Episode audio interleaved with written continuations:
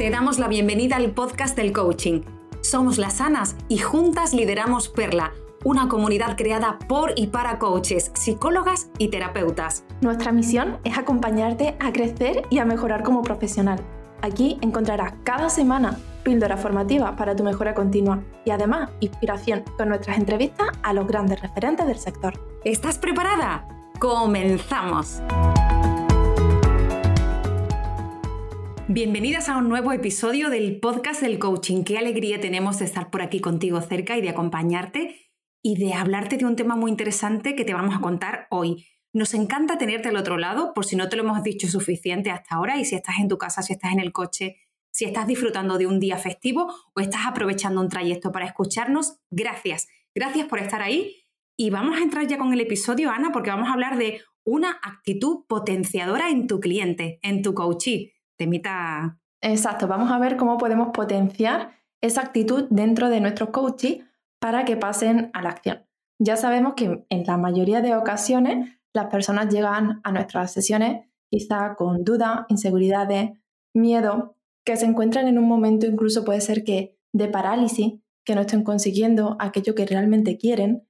Y de ahí que sea tan importante para nosotras saber también cómo cómo cultivar en ella esa actitud para que decidan por ellas mismas comprometerse, implicarse, responsabilizarse, ponerse en acción y así empezar a cambiar esa actitud que tienen frente a ese objetivo.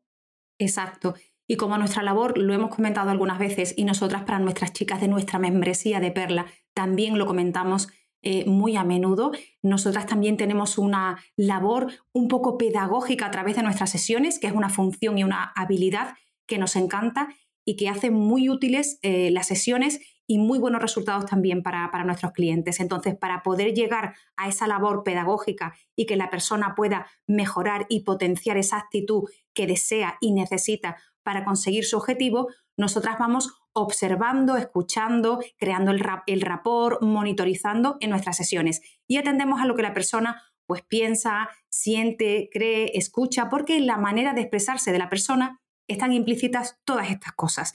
Y vamos haciendo esta atención, ¿verdad que sí, Ana? Y vamos eh, detectando un factor muy importante que condiciona la vida de nuestros clientes y de todos nosotros, es el estado mental. Exacto. El estado mental, nosotras en este episodio lo hemos querido dividir como en tres fundamentales, en tres grandes grupos, para poder etiquetarlo, agruparlo y de alguna manera compartirlo contigo y que tú lo compartas también con, tu coaching.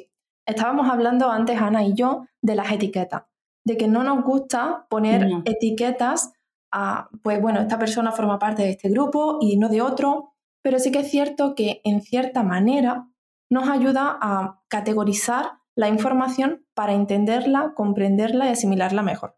Así que, dicho esto, vamos a compartir contigo esas tres categorías que caracterizan a cada una de ellas y vamos a empezar por la primera.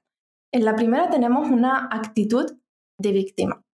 Esto sería la típica persona que está constantemente culpando a los demás, a sí misma, a la situación del estado en el que se encuentra.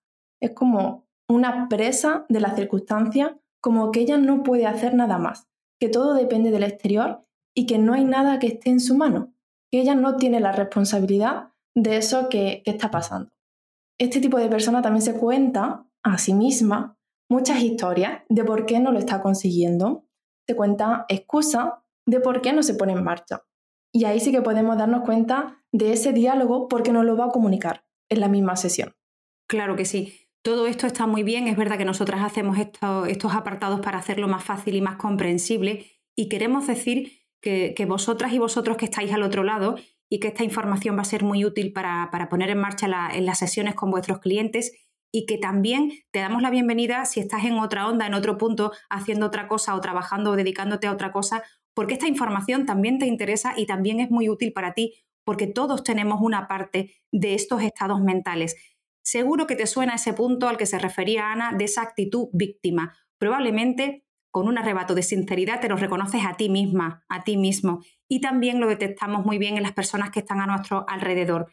Sabemos que son personas que nos quejamos, que se quejan, porque todos tenemos un punto víctima, repito, que tenemos esa parte de autocompadecimiento. Cuando estamos en este estado mental, eh, tenemos activo el pobrecita de mí. Y ojo, tienes derecho a hacerlo, pero lo importante es que te des cuenta de que lo andas haciendo. Y no le piensas, cariñito.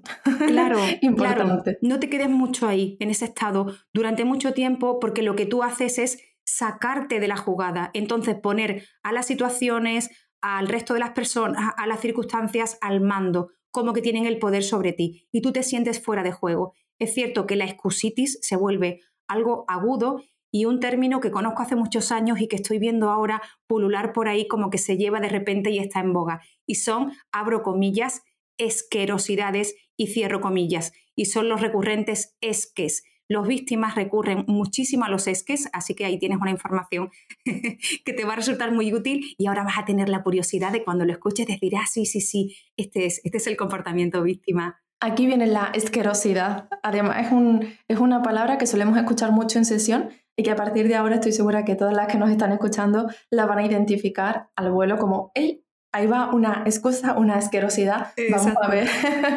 Vamos a ver. Bueno, en, resumen, por, por, hacer un resumen de la víctima, es una persona que cree que su poder está fuera, que no está a sus manos. Entonces no tiene el poder personal que nosotras sí queremos que tenga.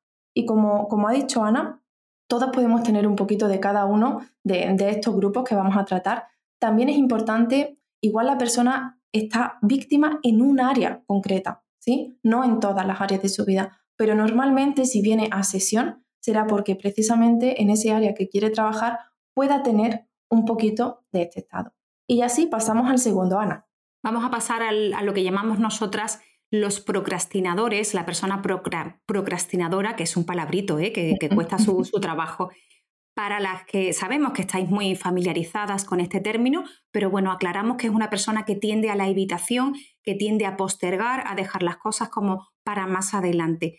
Eh, lo hacemos, la persona lo hace de manera intencionada y no intencionada, es decir, a veces lo hace a través de un ejercicio consciente de ya lo haré más adelante, ya me ocupo de esto en otro momento, y a veces lo que hacemos es hacernos un lío y caminar en círculo sobre nosotros mismos sin atender a que estamos saliendo de esa situación que tenemos que abordar o de, lo que quiera que sea que se trate para no hacernos cargo. Entonces, tener esta actitud se convierte en una especie de vicio porque es un comportamiento que al final se anda repitiendo y nos impide, y es la, la consecuencia principal no tan positiva que impide hacernos cargo de cosas, ganar experiencias, conseguir lo que nos hemos planteado. Cuando una persona está de manera repetida o dominante en este estado, al final es fácil que se frustre y al final es fácil que se desilusione porque no acaba consiguiendo la mayoría de las cosas que se propone y no se siente bien. Mm. Sobre todo cuando notamos esta actitud procrastinadora que no se pone en marcha la persona, puede ser que, que haya muchos miedos detrás, dudas, inseguridades que necesitemos ir trabajando con la persona. Puede ser que en su mente también esté el pensamiento de es que todavía no estoy preparada.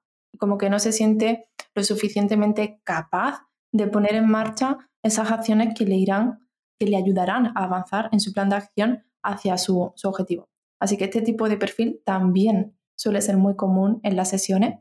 Y ojo, no se trata de pasar a una persona de repente de un estado mental a otro, porque tenemos que entender y contextualizar muy bien cada persona, su experiencia, su vivencia, el punto en el que se encuentra, también todo su autoconocimiento, el trabajo que tenga hecho. Todo esto también tenemos que valorarlo a la hora de, trabajar con personas. No olvidemos nunca que lo que tenemos delante es una persona y que aquí no hay regla. O sea, no tenemos una regla exacta de cuándo pasar o no a una persona, sino que también un poco dejarte llevar por tu intuición y al final es eso, que somos personas y cada persona tiene su propio ritmo. Claro que sí, lo entendemos, les acompañamos, que es lo que, lo que hacemos en nuestro trabajo, y vamos un poco marcando esos ritmos con nuestra visión en el cambio, en el que esta, esta formación se pueda producir. Y por resumir y cerrar al procrastinador, repetimos que es una persona evitadora con tendencia a dejar las cosas para más adelante, que a veces lo hace de una manera intencionada y consciente y otras veces no se da cuenta. Y como rasgos comunes también en este perfil son personas que quizá no tienen ese depósito de confianza personal muy fuerte, muy activo y que también tienen esos miedos, ¿no? Y tienden a, decepcionarse porque no abordan las cosas, no están en el compromiso y luego no se sienten bien porque no, no acaban de conseguir pues lo que, lo que quieren. Totalmente, Ana. Y vamos al último de ellos, Ana. Vale, el último tenemos, para mí mi preferido, ¿no? Pero este es como este el, mejor de los tres, lo dejábamos para, para el final. Aquí tenemos al protagonista, aquí tenemos a la persona que toma decisiones, que se pone en acción, que si surge un problema, busca soluciones, busca alternativas, busca avanzar, busca rodearse de gente que le aporte, que le ayude, que le motive, que le potencie. Es una persona, por definición, accionadora, que se pone en marcha, que tiene miedo, sí, pero ella va hacia adelante, caminando. Crea nuevas oportunidades. Cuando hay personas que solo ven problemas, este tipo de personas se fija, ¿no? Cambia esa mirada como, vale, vamos a buscar la solución. ¿Qué es lo que puedo hacer? ¿Qué es lo que depende de mí? Porque es una persona que se ha adueñado de su poder. Tiene la responsabilidad y ella sabe, o él sabe, que hay mucho que está en su mano y está dispuesta a hacer todo lo que esté en su mano para avanzar. Exacto, exacto. Nos encanta este perfil y es tal, tal cual lo, lo estás describiendo, Ana. Es una persona que se compromete. Y muchas veces esto se presta a confusión porque es como, bueno, yo esto quizá no puedo, yo esto no lo sé hacer. Eh, que la persona tenga este, este estado, digamos, activo y que vaya poquito a poco convirtiéndolo en un dominante respecto a las cosas de las que tiene que ocuparse, no significa ni que tenga que saberlo todo, ni que tenga que estar hiper preparada, porque eso se va haciendo. El compromiso es con aquello que queremos conseguir para lo que sea, en cualquier área importante de nuestra vida.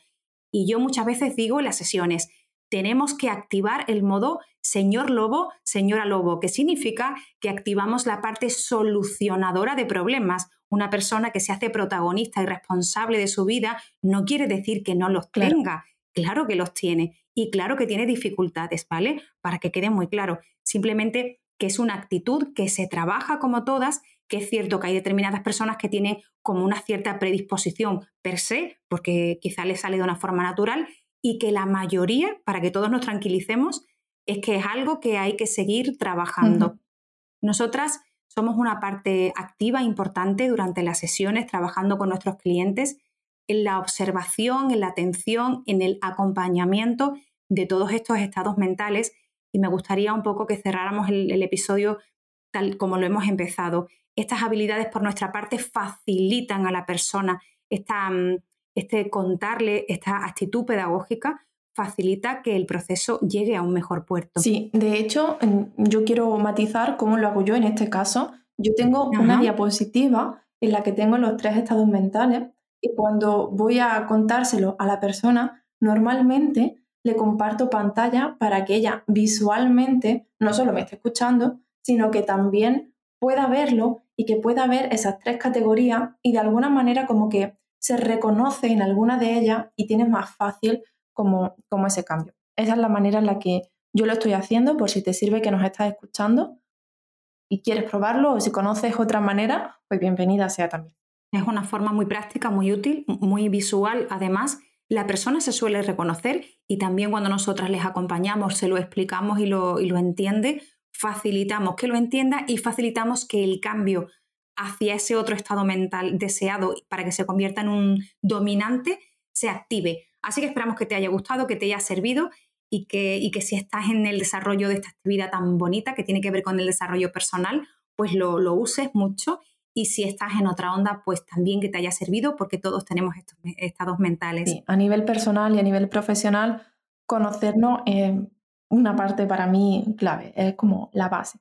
Así que sí, quédate con estos tres estados mentales. Ya hemos dicho, víctima, procrastinador, protagonista. Créate tu resumen, tu esquema y ponlo en práctica y en marcha con, tus clientes, con tu coaching. Y bueno, hasta aquí el episodio de, de esta semana. Esperamos que te haya gustado, que te sirva, que te sea útil. Si te ha gustado, háznoslo saber, envíanos un comentario o un mensaje privado a través de Instagram. A nosotras nos hará muy felices leerte y saber que, este episodio te ha gustado. Nada más por el episodio de hoy, nos escuchamos la próxima semana. Un abrazo y hasta pronto. Hasta pronto.